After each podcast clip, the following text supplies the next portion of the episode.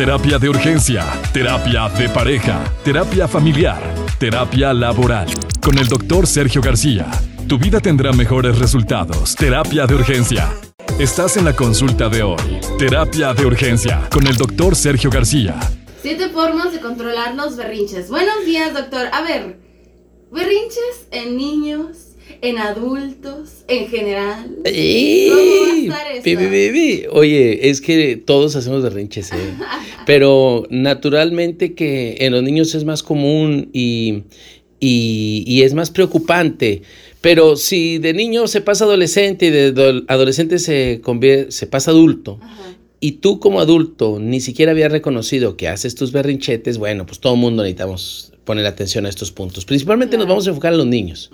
Si tus hijos hacen alguna de, esas cosas como patalear, golpear, hay niños que golpean, ¿sabes eso, Cris? El otro día me tocó ir a un centro comercial en donde estaba una señora formada y, estaba por pagar en, pues en esta tienda, ¿no?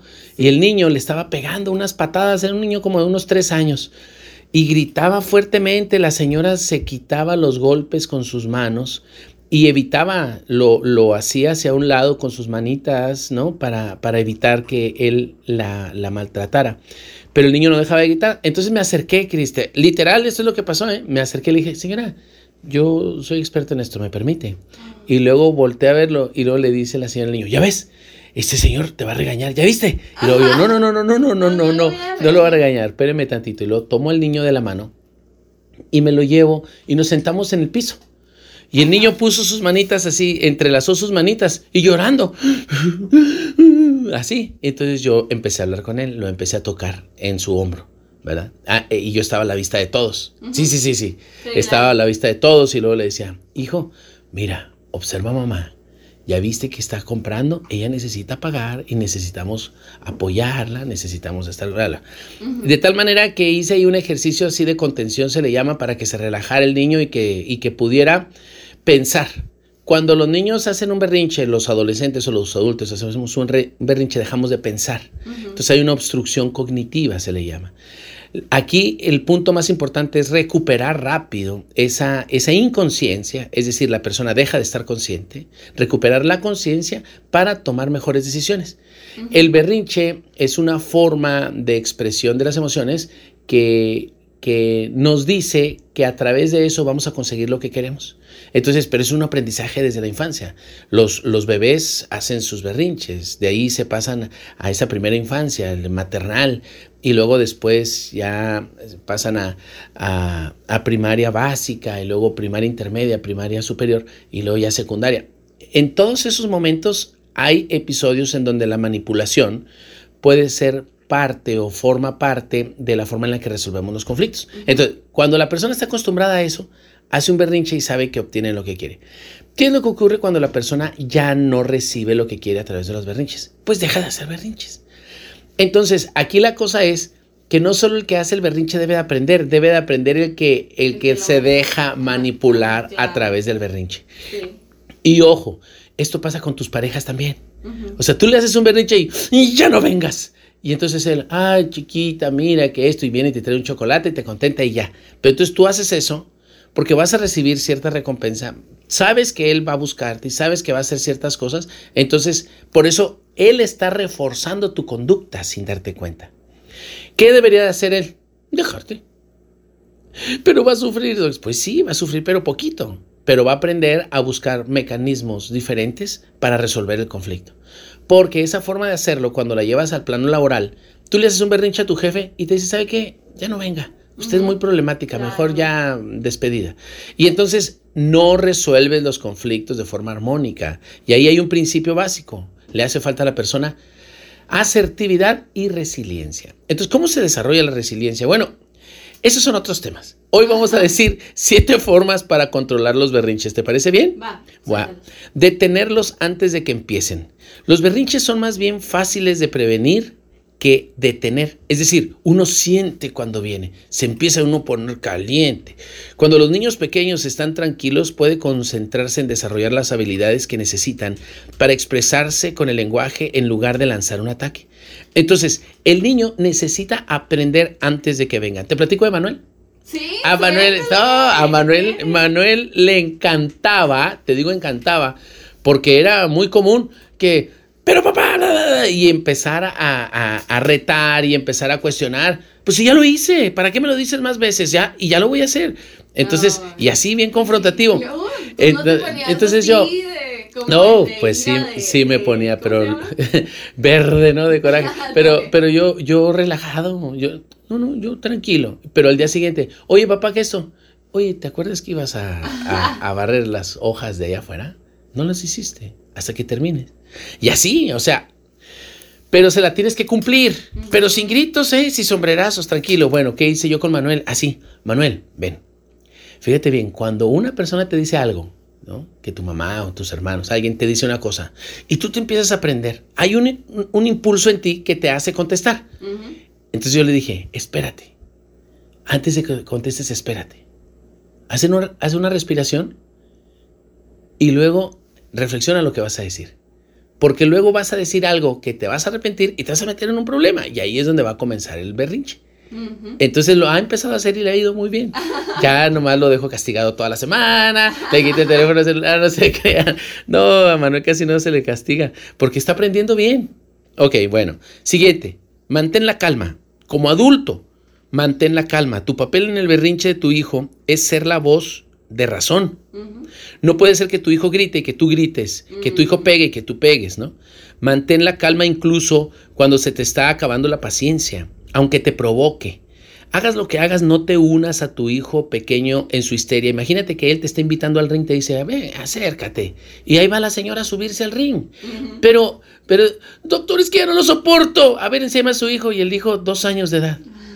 O sea, ¿sí me explico? Sí. Ahí significa que la que necesita la terapia es la señora. Es que le traigo este niño para que me lo arregle. No, pero no te van a arreglar a un niño si tú no tienes mm, las estrategias para manejar a un hijo. Puedes tener una familia de 11, o sea, acuérdate de estas familias que había 11 niños.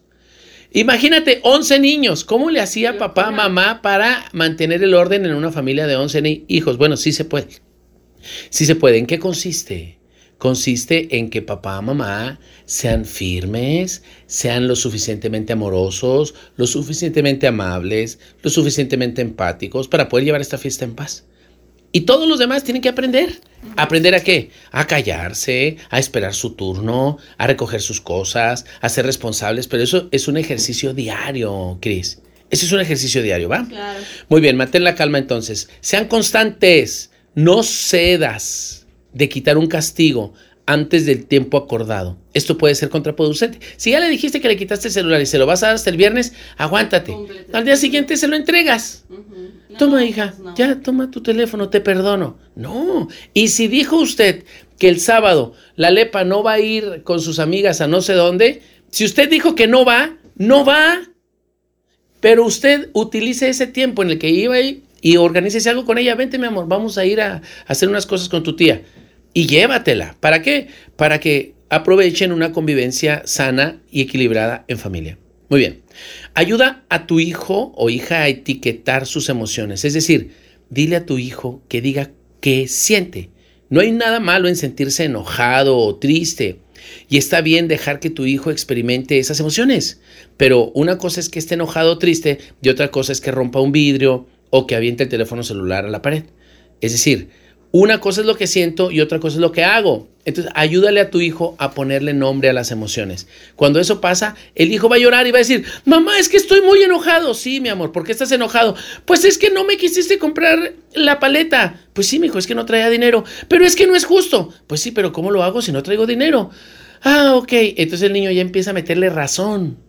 Entonces ya ve que no va a conseguir nada llorando. Y no va a sacar la mamá la tarjeta de crédito para comprar una paleta de 34 pesos. Ujú. O sea, hay que ser bien conscientes. Muy bien.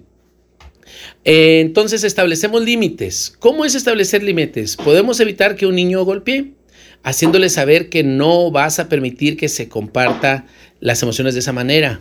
Es tu trabajo insistir en que tu hijo haga lo que tú dices. Y establecer límites implica decirle al niño hasta dónde puede actuar y hasta dónde no puede actuar que no puede agarrar la pelota de béisbol para romper el vidrio de los vecinos de enfrente, que no puede patalear la puerta y hacerle el agujero que le había hecho a la puerta anterior, que si rompe algo con el dinero que él ha juntado de sus cumpleaños, lo va a tener que pagar. Hijo, esa puerta la rompiste tú y cuesta 3.200 pesos, tú la vas a pagar.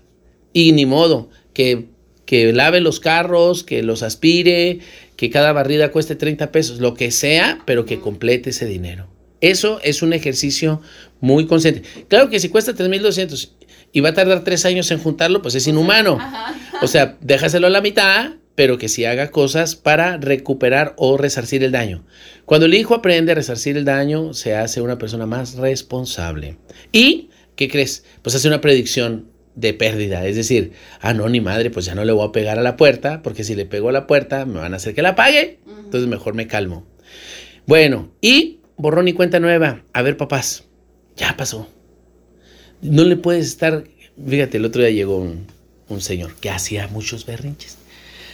Una vez su esposa tenía que dar un abono de un carro para liquidarlo. Eran 5 mil pesos. Pues este sujeto era bien codo y miserable. Le dio los 5 mil pesos a la mujer. Resulta que la mujer agarró el dinero y, compró otras cosas que ella necesitaba.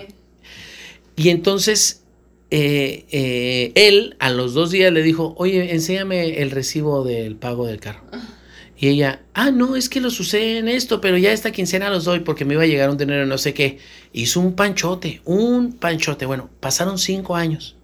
Y todavía les... Espérame, vino a terapia y me dijo el Señor, ¿sabe cuál es el enojo más grande? Ah. Es que ella fue una irresponsable. Ella no sabe cuánto trabajo me costó darle ese dinero. ¿Y qué cree que hizo? Fue y pagó cosas de la hermana y lo dejó para la otra quincena. Eso es una falta de respeto a mi persona. Yo le di esos cinco. Y yo, cállate, pinche miserable. Pero después de cinco años, Cris Qué terrible. Pero, o sea, borrón y cuenta nueva significa. O sea, qué terrible, porque aparte, o sea, está cargando cosas que ni al caso. Claro. Una vez que termine el berrinche, sigue adelante. Es decir, no te pares, no te detengas. Y olvida pronto. Más nos valiera olvidar pronto. No le puedes estar reprochando a tu hijo. Y tampoco permitas que cambie la forma en que te comportas con él durante el resto de tu vida. Fíjate, Vi el otro día un fragmento de una película en el que el papá se dedicaba a comprar em, antigüedades. Compró un reloj antiquísimo y valiosísimo. Total que tiene un hijo que siempre le gustaba andar ahí donde tenía sus cosas. Se le pierde el reloj al señor. Va y le dice el hijo, tú agarraste mi reloj. Y el hijo de 10 años le dice, no, papá, yo no, no agarré tu reloj. ¿Cómo no? necesito que me regreses ese reloj, si no te vas a arrepentir. El señor se puso enojado, serio, y no le volvió a dirigir la palabra en un año. ¿Qué? Un año. Oye, pero, eh, si hay casos de la vida real, espérate, y, por un reloj. los papás y se mueren. Y, espérate, el niño no sabía qué fue lo que pasó y le preguntaba a su mamá, ¿por qué no me habla mi papá, mamá? No. Dice, es por el reloj. Y lo, sí, mi hijo, dice el hijo, pero yo no, no, yo no se lo agarré, mamá. Pues ya ves cómo es tu papá. Después de un año, llega el papá a la casa muy contento, con el reloj puesto. Y luego le dice, hijo, vente, vamos a, la, vamos a comprar algo. Pero no hablaron del tema, solo le empezó a dirigir la palabra. ¿Dónde crees que estaba el reloj? En su oficina. No. Sí, abajo de unos papeles en su oficina. Entonces el niño decía, ¿cómo es posible? Ajá. Total que el papá muere y él en el tiempo va a, recoger las cosas de papá ya muerto y se encuentra el reloj en el, en el cajón. ¿Qué crees que hizo con el reloj? Lo, tiró. Lo aventó y lo estrelló contra la pared. Pinche reloj. O sea, por culpa de este reloj perdí un año de mi papá. Pero, ¿qué onda con las emociones de ese papá? Exacto. Que no, que, que no manejó bien la situación. Y cómo afectó a su hijo. Y cómo afectó a su hijo. Bueno, entonces borrón y cuenta nueva.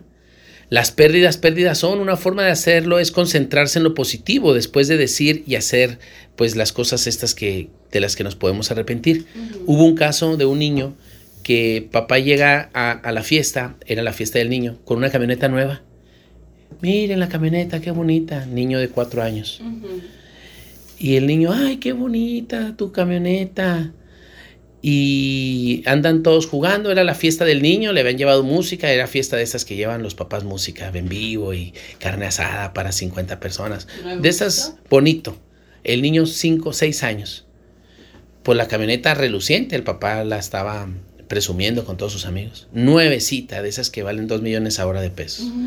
Pues el niño agarra un clavo y, y le escribe a la camioneta con un clavo feliz cumple. No. ¿No te supiste esa historia? No. El papá va y ve feliz cumple. ¿Quién puso esto? Yo, papá, es que es mi cumple.